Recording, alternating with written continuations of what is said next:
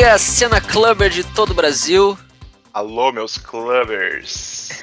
tá começando mais um Policast, o programa de música e política do Centro Estudantil de Relações Internacionais da URGS.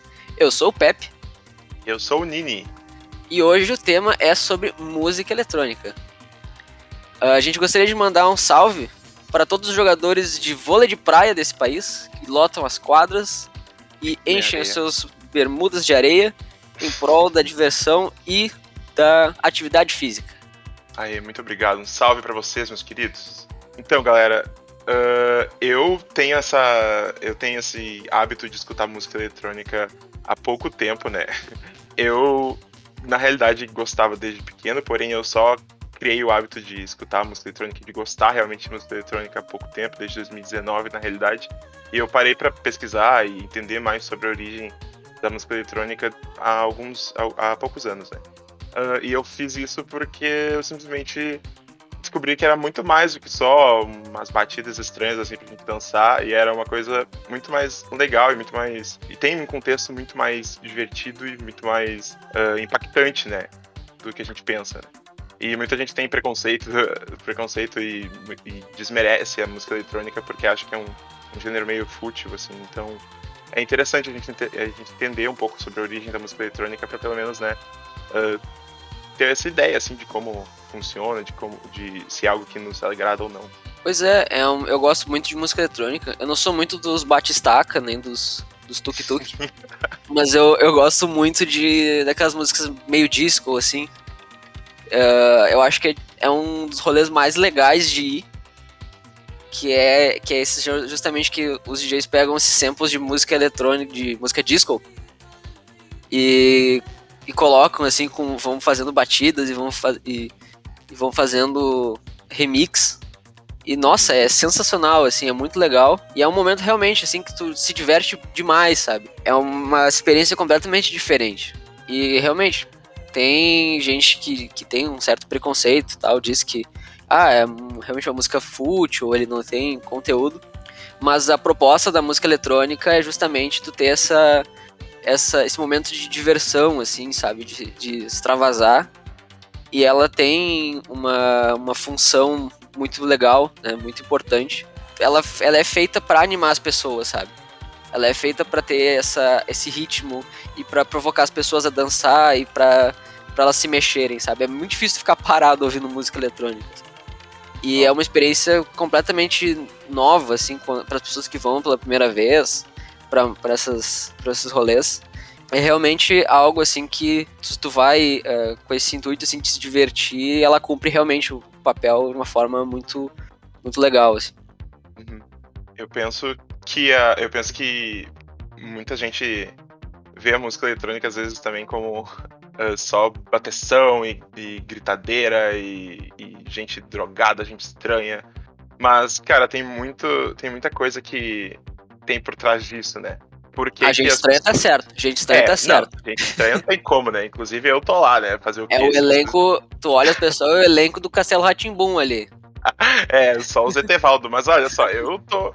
Se eu, eu tô lá, né? Então, assim, dá pra ter uma ideia de como é o público. Então, uh, assim, galera, é, é, ah, se, tem, se, se, tem pessoa estranha, é porque tem um motivo, né? Se tem um monte de gente uh, realizando as coisas, se divertindo ou se expressando de forma estranha, tem um motivo para isso tem uma história disso, né? E a gente quer trazer, tipo, um pouquinho, né, da história, do, de como se surgiu, de como se desenvolveu, assim, pelo menos até certa parte do, do século passado e até, tipo, o, os, até os anos 2000, assim, mais ou menos, e trazer um pouquinho de como foi no Brasil, só para vocês terem uma ideia, assim, de como foi o desenvolvimento da música eletrônica até então.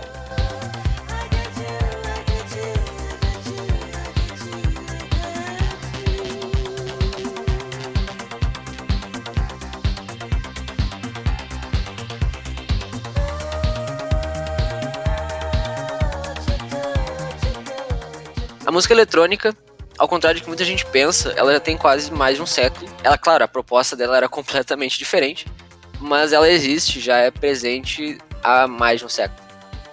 Primeiro, o primeiro grande instrumento musical né, que utiliza da música eletrônica, ele foi criado em 1920 pelo um físico chamado Leon Teremin, ou Lev Teremin, né? Uh, ele era um físico soviético e ele criou uma um instrumento que, que conseguia gerar notas musicais baseadas na interferência da, do campo eletromagnético que percorria o instrumento. Ele parece uma antena de rádio, ele é completamente futurista. É, é um instrumento que não tem cordas, ele não tem. Um, ele não tem nenhuma, nenhum tipo de percussão nem nada. Ele é só uma antena e um aro de ferro com alguns uh, conectores ali, alguns circuitos. E, a, e aí se tinha, ele simulava um som de um violino. E ele conseguia fazer uh, sons e inclusive colocar efeitos dentro desse som, né? E que eles foram amplamente utilizados na, na gravação de alguns, de alguns instrumentos e tal. E até hoje ele, ele é presente em algumas orquestras, por exemplo. Uh, existem tereministas muito famosos e que fazem, uh, tocam junto com orquestras e fazem é, verdadeiros espetáculos, assim, tocando o Teremin como instrumento solista. Ele era o som do futuro, porque ele tinha, um, ele tinha um som do violino, mas ele era um som do violino de forma eletrônica. Então ele foi também muito utilizado em filmes de ficção científica, filmes de terror, aqueles Uh, o Dia que a Terra Parou, por exemplo, utiliza o Teremin na composição da trilha sonora. O, o Marte Ataca, por exemplo, também. Que é aqueles efeitos meio, meio clichês, assim, né? De, de alienígenas no espaço e, e invasão extraterrestre. Esse som era do violino, era para simular um violino, né? Ele era para fazer uh, essa. Era um som meio uh, de, de terror, suspense, e que dava uma, uma pegada de futuro a um, a um instrumento que, que serviria para fazer uma ambientação clássica. Aí, com isso também surgem outras formas de sintetizar o som, Uh, principalmente o do piano. O piano, eu acho que é o sintetizador, né? É o instrumento que mais influencia a música psicodélica, a música, o rock, o pop, uh, desde a década de 50, assim. E tu tem essa, essa transformação enorme, né, de, de estilos, influências que vão desde o Beach Boys, dos Beatles, até, sei lá, Pedro Sampaio, assim, sabe? Aí, na década de 50, por exemplo, existiam uh, diversos estilos de música eletrônica, assim como a gente mais ou menos conhece hoje, assim, né?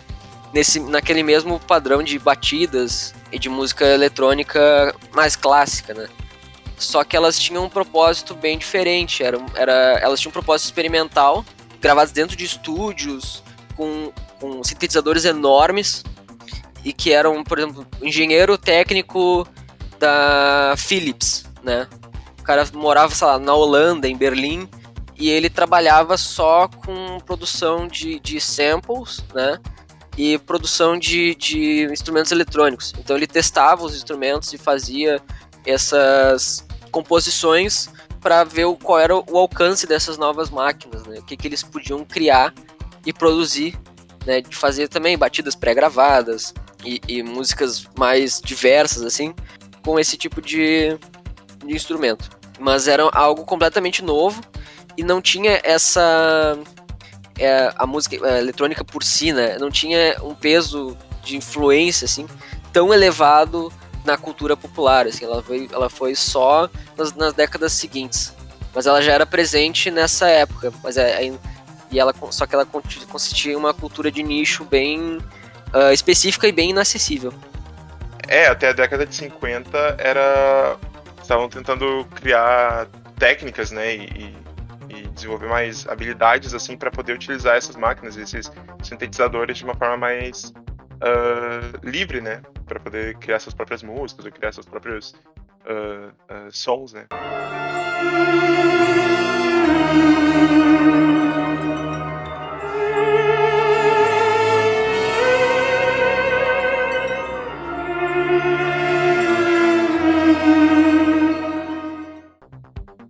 Então, uh, até uh, nessa época, enquanto a música eletrônica estava sendo desenvolvida, né, uh, os anos nos os anos 50, 60 ali, a gente tinha né, a dominação, obviamente, do, do, do rock, né? O rock era totalmente o, o, o, que era mais escutado, o que era mais divulgado, era completamente uh, o, o, gênero mais uh, di, diversificado e mais, mais popular, tanto rock progressivo quanto rock experimental e psicodélico até, é de Beatles, Boys, Pink Floyd, outras, entre outros, assim, e a partir dos anos 60, essas, essas bandas elas acabaram encontrando a partir dessas técnicas assim que foram começadas a utilizar em estúdio em, e pelos produtores da, desse, desses artistas, acabavam utilizando métodos e técnicas, né, que eram sim consideradas eletrônicas para produzir as próprias músicas, né? Tanto que muitas dessas músicas que a gente escuta do, do de Pink Floyd, de e de alguns álbuns dos Beatles, elas tinham muitas, muitas alterações e muitas uh, distorções eletrônicas feitas eletronicamente que podem sim ser consideradas uh, uma evolução assim do som do rock, né? Que acabou facilitando ou até tipo desenvolvendo um pouco mais a, a música eletrônica em si, né? Até porque esse, como era o gênero mais popular, uh, era, o único, era a forma mais fácil de notar como as pessoas reagiam às técnicas que eram implementadas, né?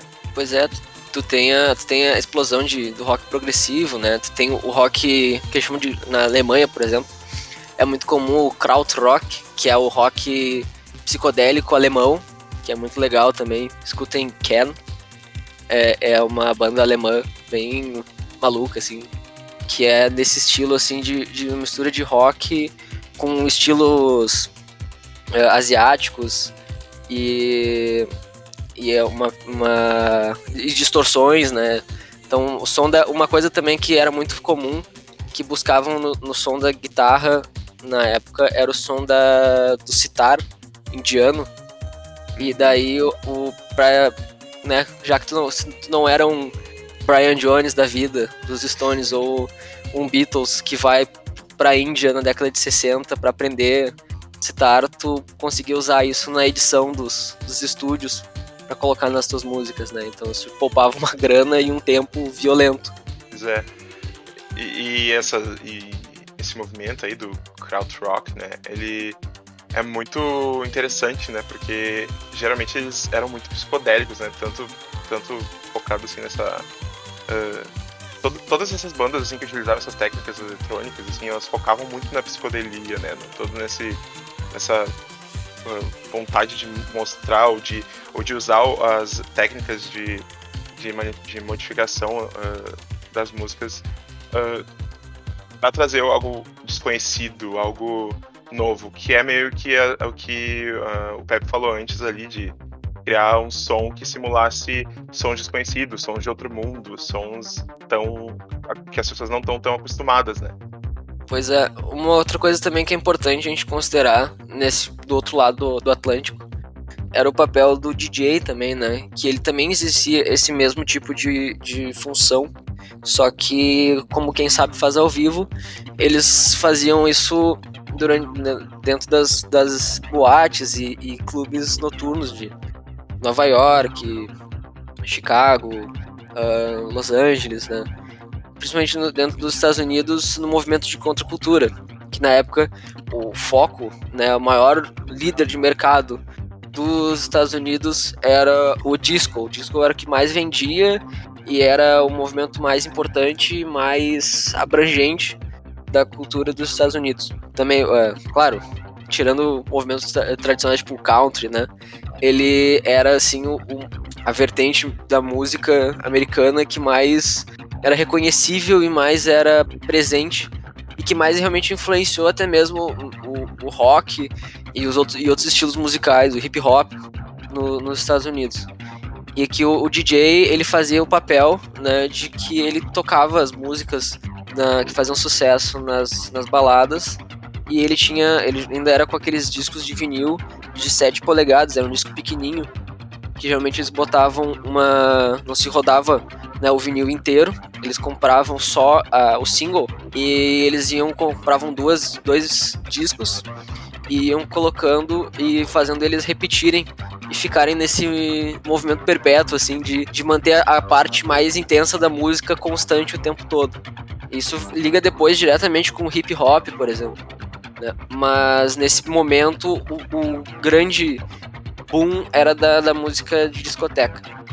E eles. E daí, como exigiam, né? Pediam sempre que as músicas durassem mais e, e fossem mais. Uh, elas tinham um efeito meio que hipnótico, né? Os DJs começaram a pedir uh, que o vinil fosse mais bem explorado. Então, e, e, facilitar o trabalho do DJ, porque quando o vinil era muito pequeno, o som ele era meio minguado, assim, né? Pra, pra trabalhar com volume bem alto, que exigia de uma discoteca. E daí eles fizeram aquele o vinil que a gente conhece hoje, que é o de 12 polegadas. E ele ele dá uma, um poder de som muito maior e ele permite que o DJ consiga uh, mapear a região do, do, do sample de uma forma muito mais precisa e muito mais tranquila. Então tu abre brecha assim para criar uma série de outros efeitos, eles podiam colocar mais efeitos ainda dentro da, das músicas que eles estavam fazendo, ou eles podiam manter ela por mais tempo e, e ver, uh, ler né, a pista de dança e ver qual é a parte que mais agrada as pessoas e tal. E depois do, do, do disco da Donna Summer, que é o I Feel Love, que trouxe essa tecnologia, né? Em grande escala, basicamente se tornou o modus operandi, assim, da, da indústria fonográfica americana. Uhum. É, tipo, a, a música disco, ela né, como o Pepe falou ali, ela foi muito uma contracultura, né? O rock, ele tava.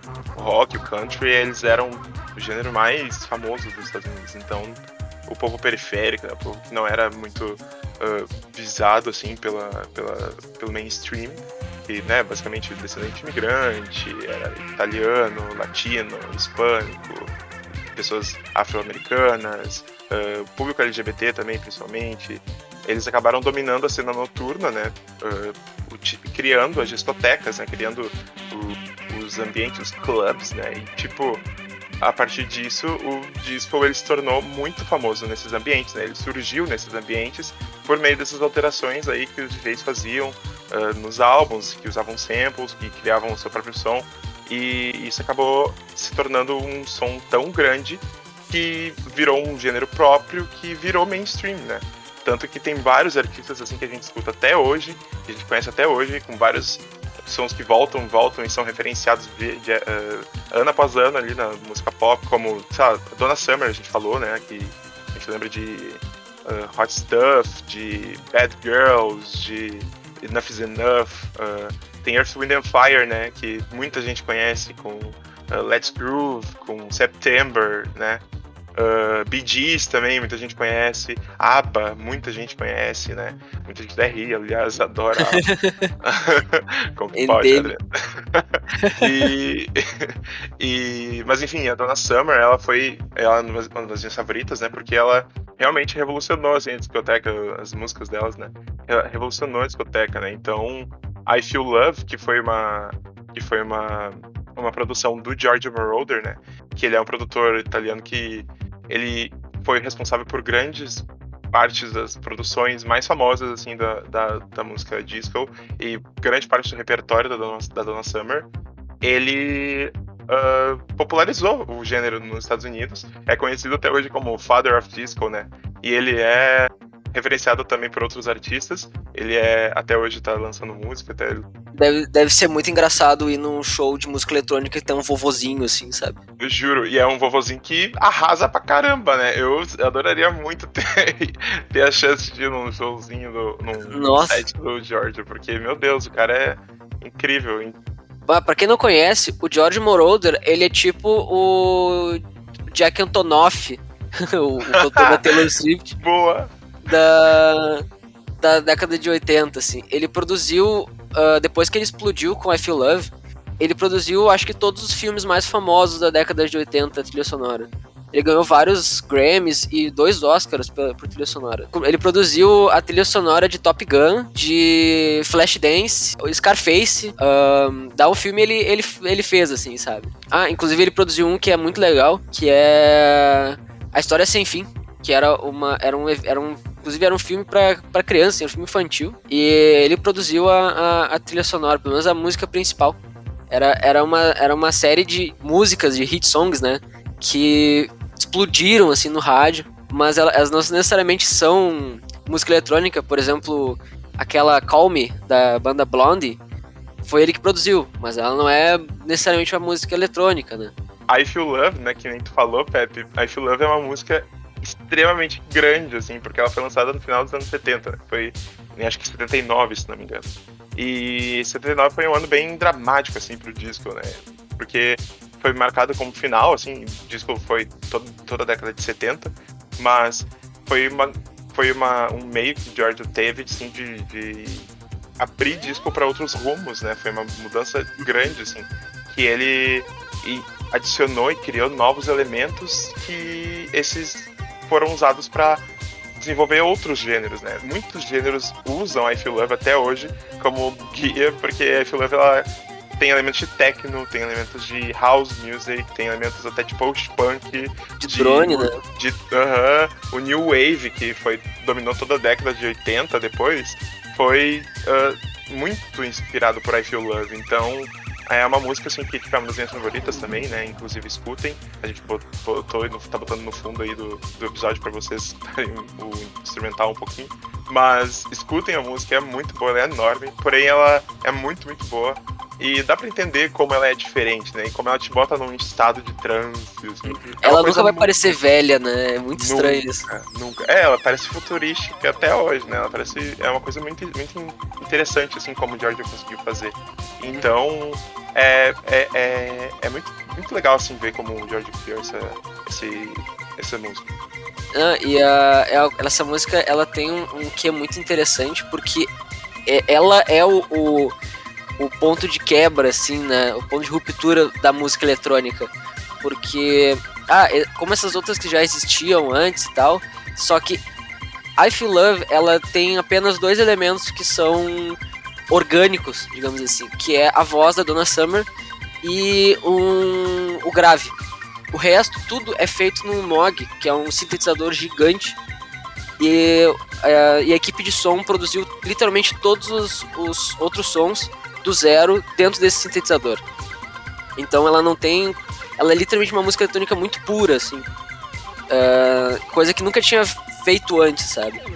Então já existiam sintetizadores e tal, uh, que tinham a. a o Herbie Hancock usava sintetizadores, e, e, no jazz e tal, e outros. Yes usava também, Genesis. Mas. O, o, essa música ela, ela nasce só de um instrumento e ela vem e ela faz um, uma ruptura grande também, porque é, se passava por dois momentos muito importantes na, na época dos Estados Unidos, né? A primeira era a questão da, da crise do pós-Vietnã, né? Dentro da, do contexto político. Tu tinha a, a, inflação, era muito grande, tu tinha sérios uh, problemas sociais nos Estados Unidos que estavam começando a, a, a a eclodir de forma mais intensa. Né? Tu tinha movimentos, o, o fim dos, de alguns movimentos por direitos civis, né? dentro dos Estados Unidos já estavam começando a, a, a, a, alguns perder força e outros retomarem força. Né? Tu tinha, por exemplo, a crise das grandes cidades com a, o período da crise do petróleo. Então, Chicago e Detroit começaram a entrar em crise, Nova York também. Tem um filme muito legal sobre isso que é o Warriors, Selvagens da Noite, acho que é isso o nome da versão brasileira, uhum. que mostra é, realmente essa parte urbana, assim, né? O disco ele é uma, é uma música urbana, né? Essa parte urbana meio decadente, né? E ele nasce nesse contexto. E também que o rock meio que foi expropriado da cultura negra é, e jogado pro country, jogado para músicos brancos, né? Então a identidade, a identidade negra americana, ela volta muito pro disco, porque ela é a, o refúgio, né? Pois é, e, e o disco não foge né, de ser expropriado também, né? Até porque o disco só, só se torna mainstream nos Estados Unidos, né? Uh, depois que Embalo de Sábado à Noite, né? O Saturday Night Fever se torna muito famoso lá. E o Saturday Night Fever é uma versão higienizada, uma versão, tipo, branca do, do uhum. disco, né? Uh, Bee Gees e ABBA, por mais que sejam legais, por mais que sejam bons, assim, foram os artistas mais famosos, assim, da época do disco. E eles são brancos, né? Então, tipo, uh, por mais, a gente ignora o valor da Donna Summer, o valor da, da Chaka Khan, o valor, sabe, de Earth, Wind and Fire uh, pro, pro, pro disco, uh, porque são artistas negros, né? Então, o disco ele teve todo esse movimento cultural uh, periférico, movimento uh, urbano muito forte, que ele acabou até sendo exportado para outros países, né? O Italo Disco surgiu, né? Uhum. A, o Eurodance, o Europop, toda parte da Europa ficou fascinada com o disco. pela vestimenta, pela, pela vestimenta, pela dança, pelo visual e tal. E também, né, o, disco em si ele acabou desenfreando e tocando em muitos assuntos que ainda eram tabu no, nos Estados Unidos e no mundo, né?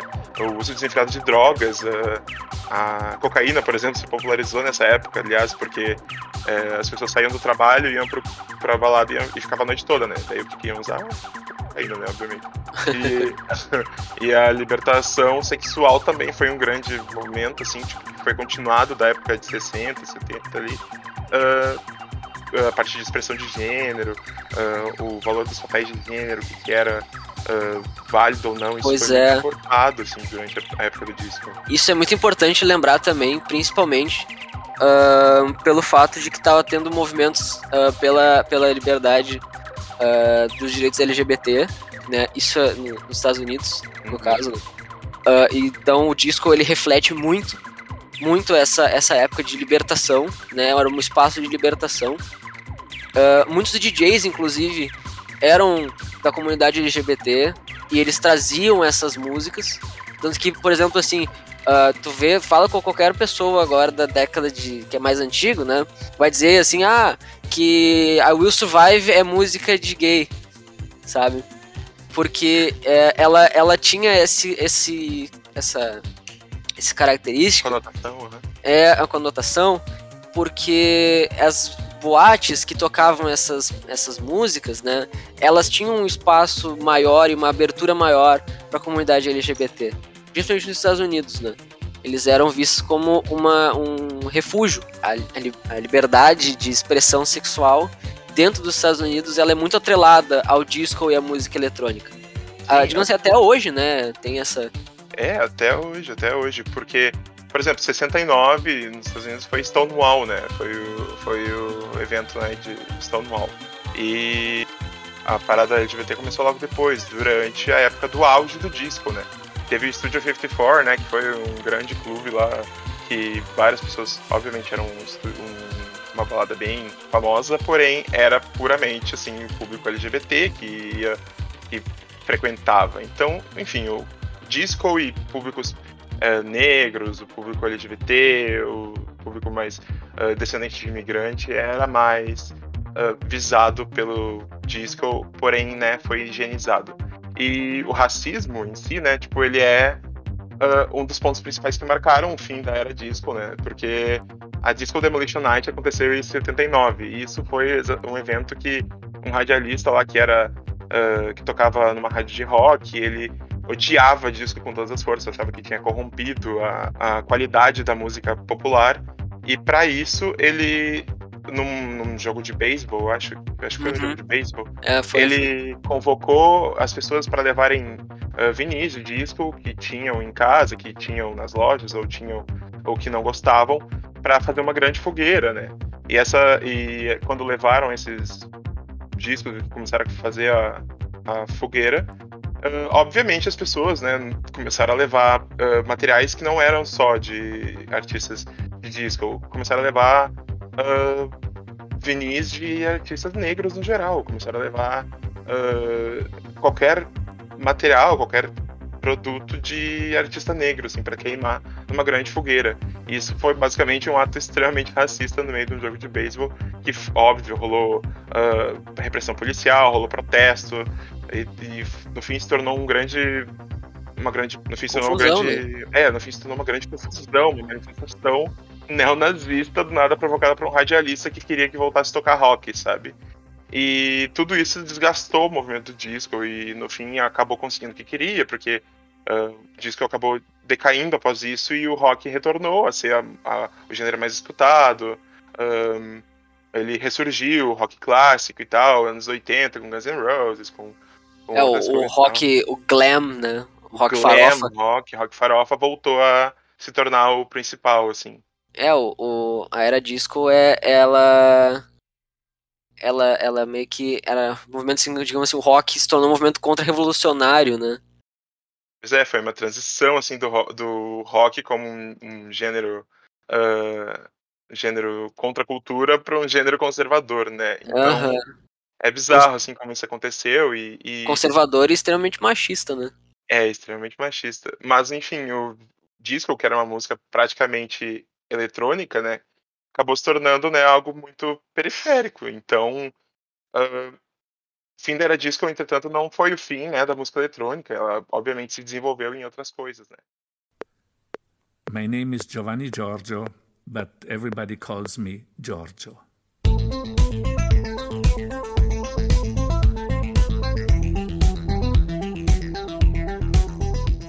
Com o fim da era disco, né, a gente os anos 80 eles foram de novo uh, marcados por uma dominação assim do, de outros gêneros que não fossem focados assim no, no disco ou, ou em desenvolvimentos do disco.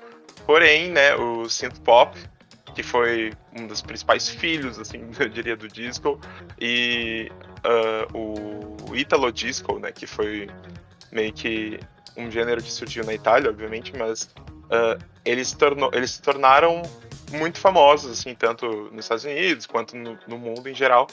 E alguns exemplos, né, que podem surgir disso, uh, a, além desses dois, o New Wave também foi um grande um gênero que se tornou bastante famoso, uh, for, que são gêneros, os três, né, são bastante eletrônicos, com vários elementos eletrônicos, com várias samples, com várias distorções eletrônicas e uso de instrumentos reais para modificar uh, e modificações desses, instrumentos por parte de bandas como uh, Duran Duran, uh, Eurythmics, Talking Heads também, uh, Depeche Mode. Essas bandas assim foram muito famosas durante os anos 80 inteiros, assim.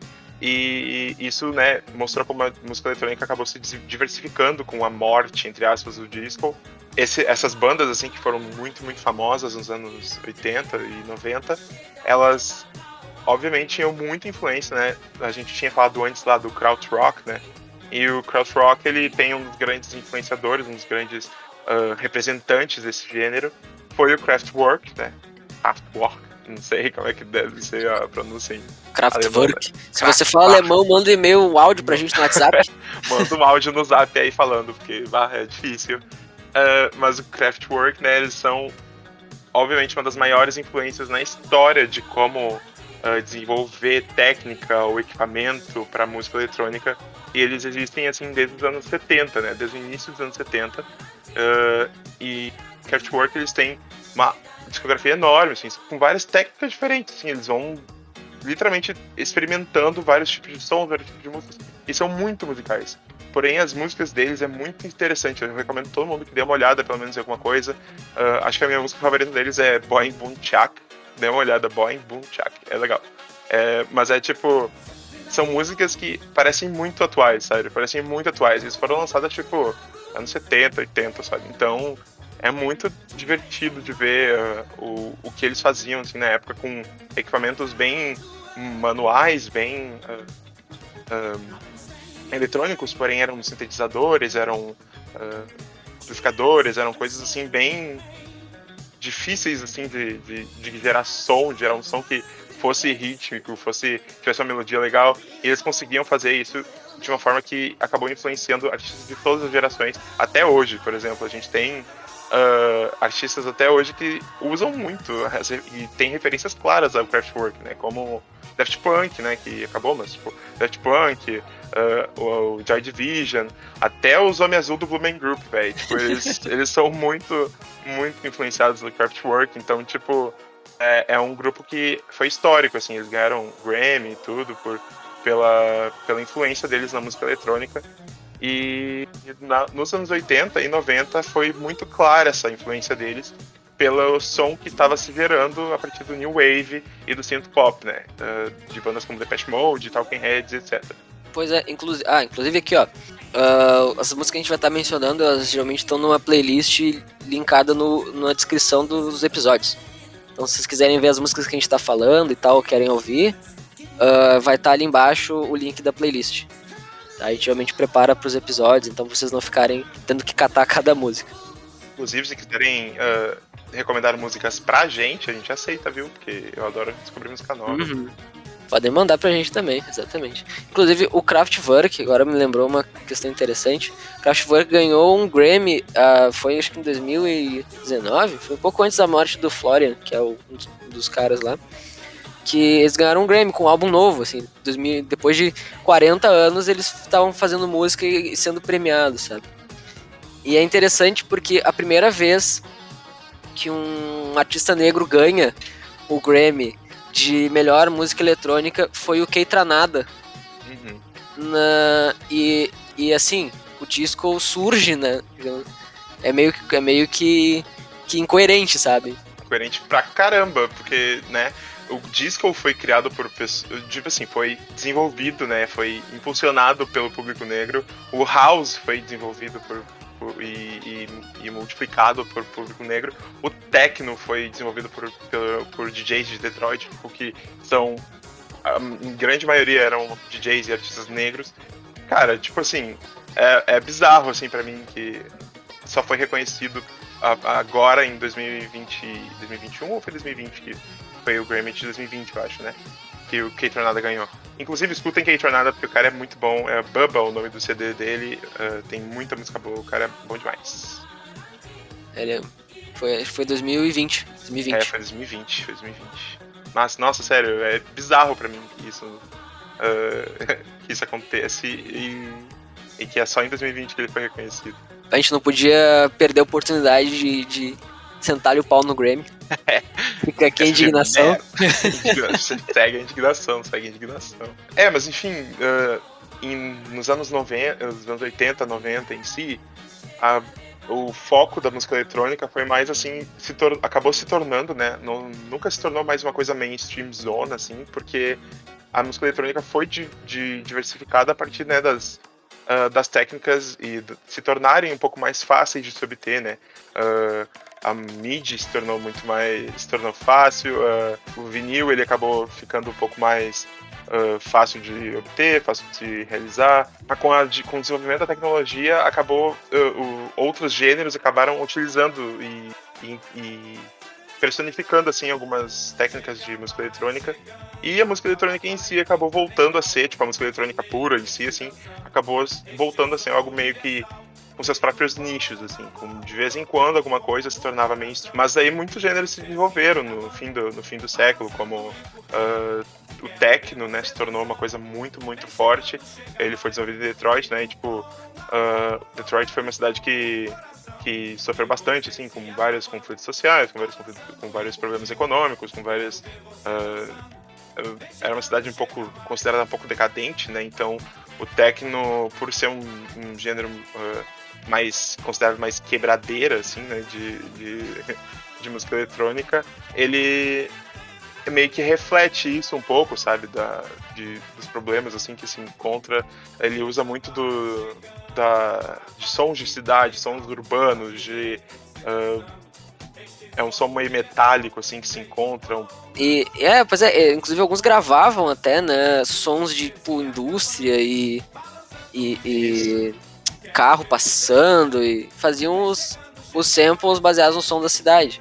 Isso, Sirene. Inclusive, quando o techno ele se tornou popular, assim, ele acabou surgindo, é muito, é bem debatido, assim, tipo, a origem real do techno, porque uh, foi meio que em conjunto, assim, o, como o George Moroder, a gente falou que ele influenciou muito com I Feel Love, né, techno ele acabou uh, surgindo junto em Detroit, primeiramente, né, porém lá na Alemanha, por exemplo, lá na Alemanha uh, na Europa, ali na Alemanha Oriental e na Alemanha uh, Ocidental, foi também um dos focos assim do, surgimento do, do techno. Também na Bélgica também foi conhecido como um dos grandes uh, berços assim do, do, do te, do techno e do breakbeat também, né? Que são uh, outros movimentos parecidos assim de música eletrônica que uh, refletem também essa, essa é um, é um gênero meio. uma batedeira melancólica, eu diria. que é uma coisa meio. Uh, pega sons da cidade, pega sons de, de construção, pega sons de, de choques, assim, de coisas assim uh, que, que, incomodam, de latas, coisas assim, sabe? Coisas que. Uh, enfim, e, e, repetem isso em forma de samples e, e constroem uma música em torno disso. É, eu gosto bastante, mas não é para todo mundo, obviamente, né? Aparente, mas é. É, ela vai, ela aí vai ficando cada vez mais abstrato, né? Isso, pois é, o, foi surgindo o trance, né? O trance também se desenvolveu bastante, é um som bem psicodélico, um som uh, bem uh, que te deixa bem em transe mesmo, uma coisa que é para te deixar fora, assim, que te fazer levitar. O drum and bass, que é mais focado assim na como se fosse uma batida de, de, de uma uh, bateria completamente psicodélica, assim, uma coisa meio. uma batida uh, completamente alucinada, assim. O noise, né, foi criado também, que é um som completamente maluco, assim, um som que te deixa meio maluco mesmo, assim. Né, é o noise, pra quem não conhece, é o, é o free jazz da música eletrônica, assim. boa, boa. Inclusive, ela, ela é muito famosa no Japão. Aham, verdade, por, verdade. Por, o, o, mais famoso desse estilo é o Merzbow. Eu, eu vou botar uma música dele aqui na playlist. Uh, vocês vão perceber claramente qual é. Porque, assim, parece estática de TV. é um som bem bizarro, mas é, eu diria que tudo isso acaba se tornando bem experimental, assim, né? Todos esses, esses gêneros, os subgêneros que surgem da música eletrônica se tornam bem experimentais, né? Uh, o house, no caso, house music, que até hoje é um dos gêneros maiores, assim, dos subgêneros que acabaram surgindo, ele é, ele é digamos assim, o, o filho direto, assim, do disco, porque ele é bem pop, assim, é um som bem pop que também acabou surgindo uh, logo, assim, nos anos 90. Ele é muito focado no piano, muito focado no, no, no groove, assim, nas batidinhas, assim, uma coisa bem... Uh, baseada no Italo Disco, baseada no, nas, nas inspirações dos anos 70, assim. Então, House é o som mais fácil, assim, de se, de se adaptar, assim, da música eletrônica. Então, uh, e muita coisa, assim, a gente foi, a gente, a gente acabou tirando pra gente até no Brasil. E, e durante os, os anos 2000, 2000 e 2010, outros gêneros acabaram se tornando muito famosos, como dubstep, como jungle, como deep house, como tropical bass, enfim, muitos outros subgêneros foram criados baseado nas técnicas e, e equipamentos que ficaram disponíveis, né? Put your hands up for Brazil. I love this country.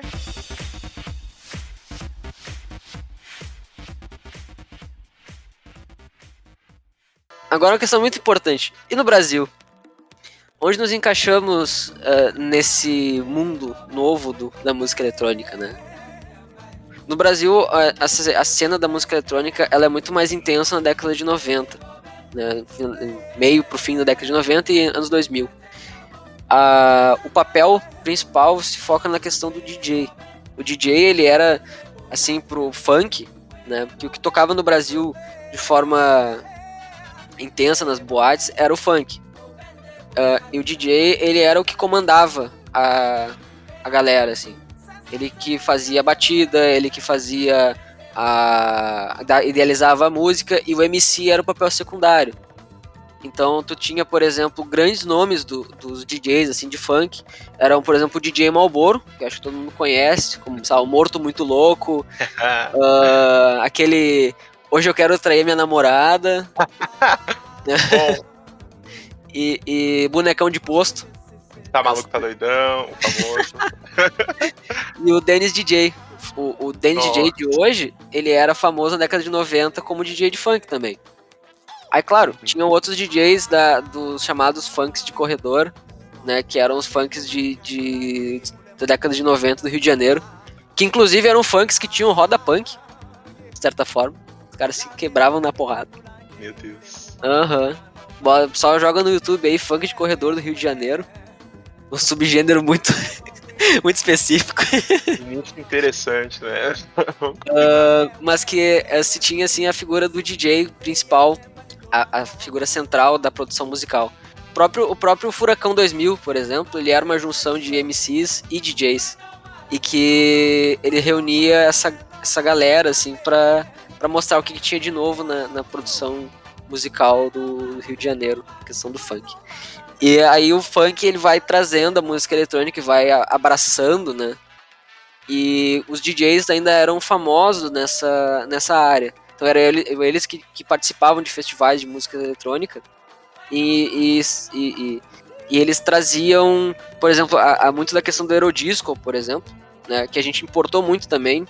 Mas a gente trazia é, beats nacionais e fazia um certo Eurodisco à brasileira né? Então, com, com sei lá, Jorge Benjor, por exemplo, se tinha muito uh, de se transformar ele em, em, em beat, né?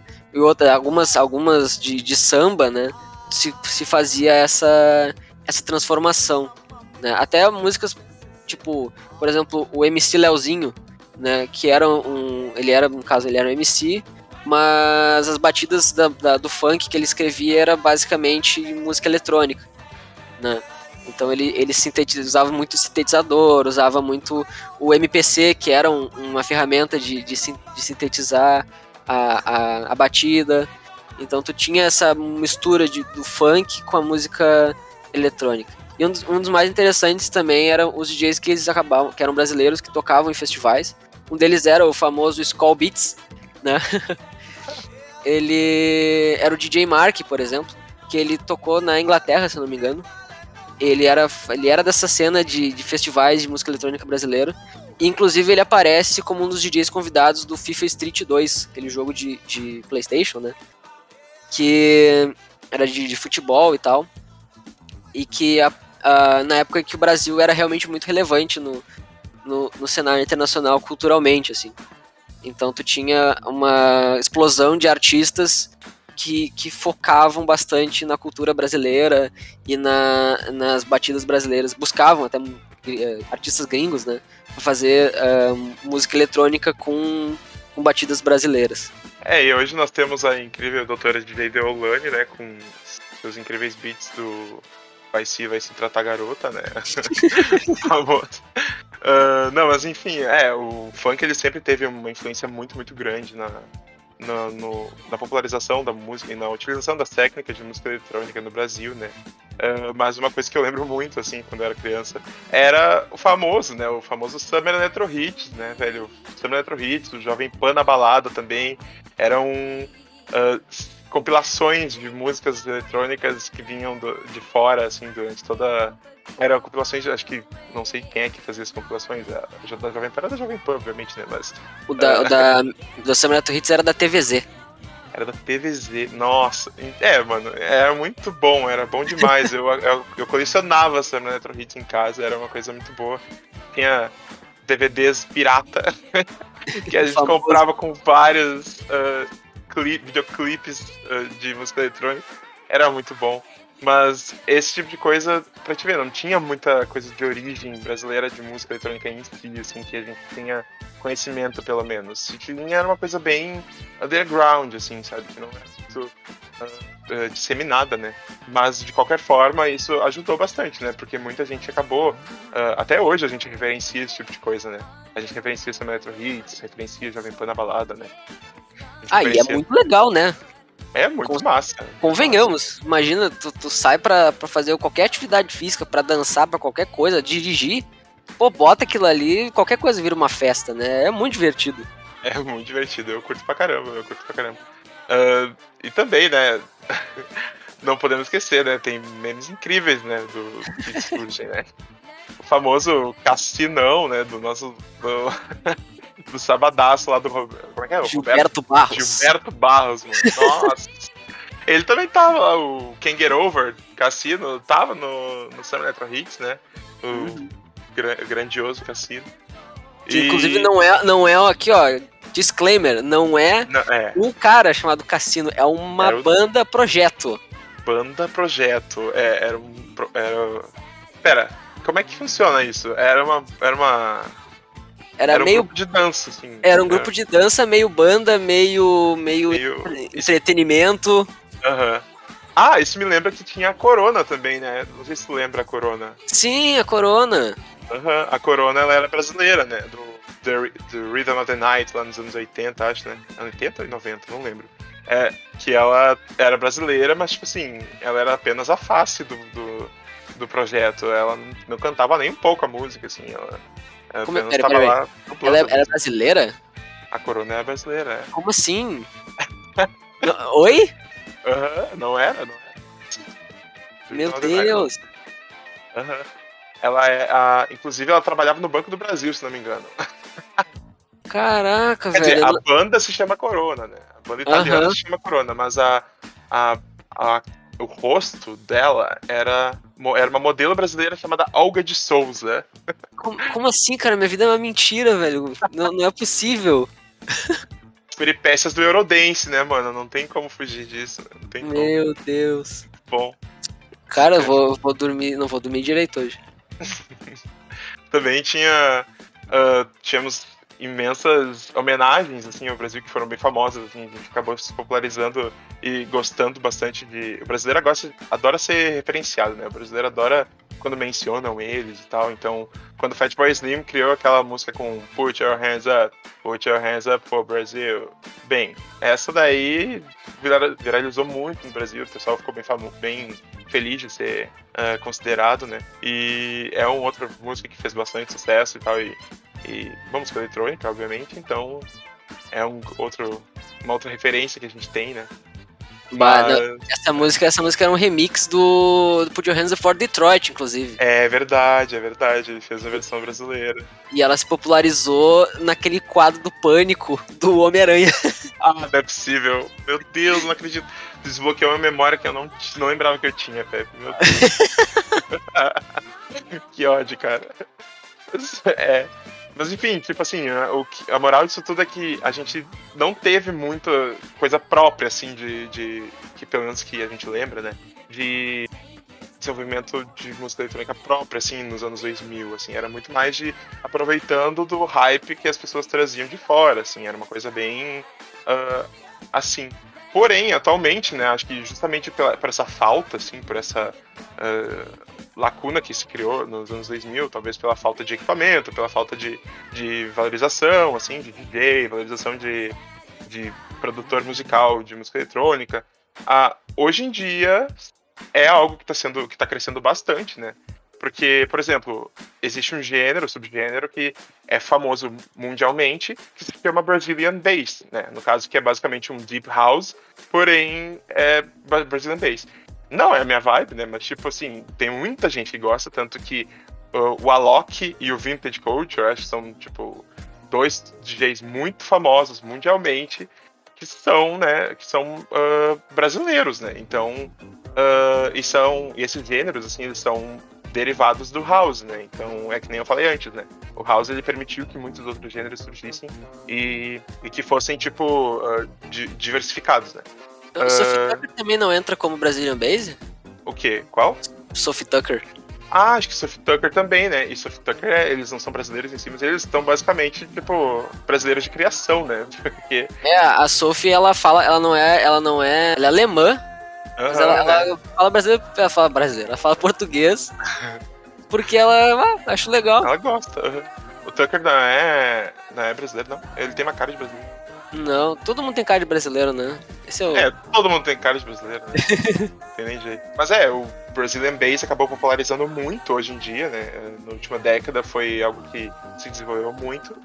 O, como o Pepe falou, o funk usar música eletrônica acabou se desenvolvendo ainda mais, né? Tanto que hoje a gente tem vários DJs que usam, né? O, o funk rave, o rave dos fluxos, o DJ GBR, muito, de- muita gente que usa ah, elementos de música eletrônica nos próprios funks. E eu curto pra caramba, né? Mas né, é uma coisa bem de nicho também. E que na real popularizou, né? Mas tipo, ainda não deixa de ser, não deixa de ser um nicho do funk.